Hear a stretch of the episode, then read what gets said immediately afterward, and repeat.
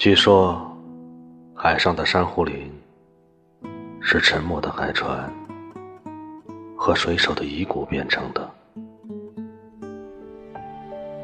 在六月的港口，总是逢着遥望的少女，询问着白色游船的归期。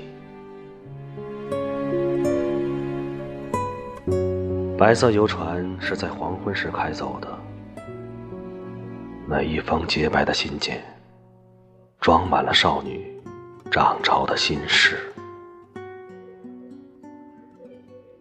呜呜鸣响的船鸣声，蓦然把少女的瞳孔拉得辽阔。吃水线贴着难以平静的海面。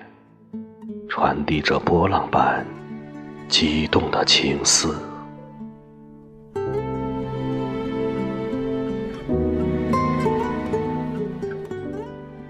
内岸的小伙是否知道，少女们的台灯总是彻夜难眠，写了又揉，揉了又写，最后索性把心装入信封，盖上大海。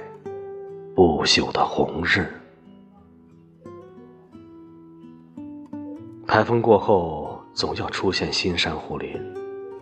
九级浪的海，折断过数也数不清的桅杆，因为有橄榄味的十九岁，航海史上从来就没有听说过。有沉默的白色游船。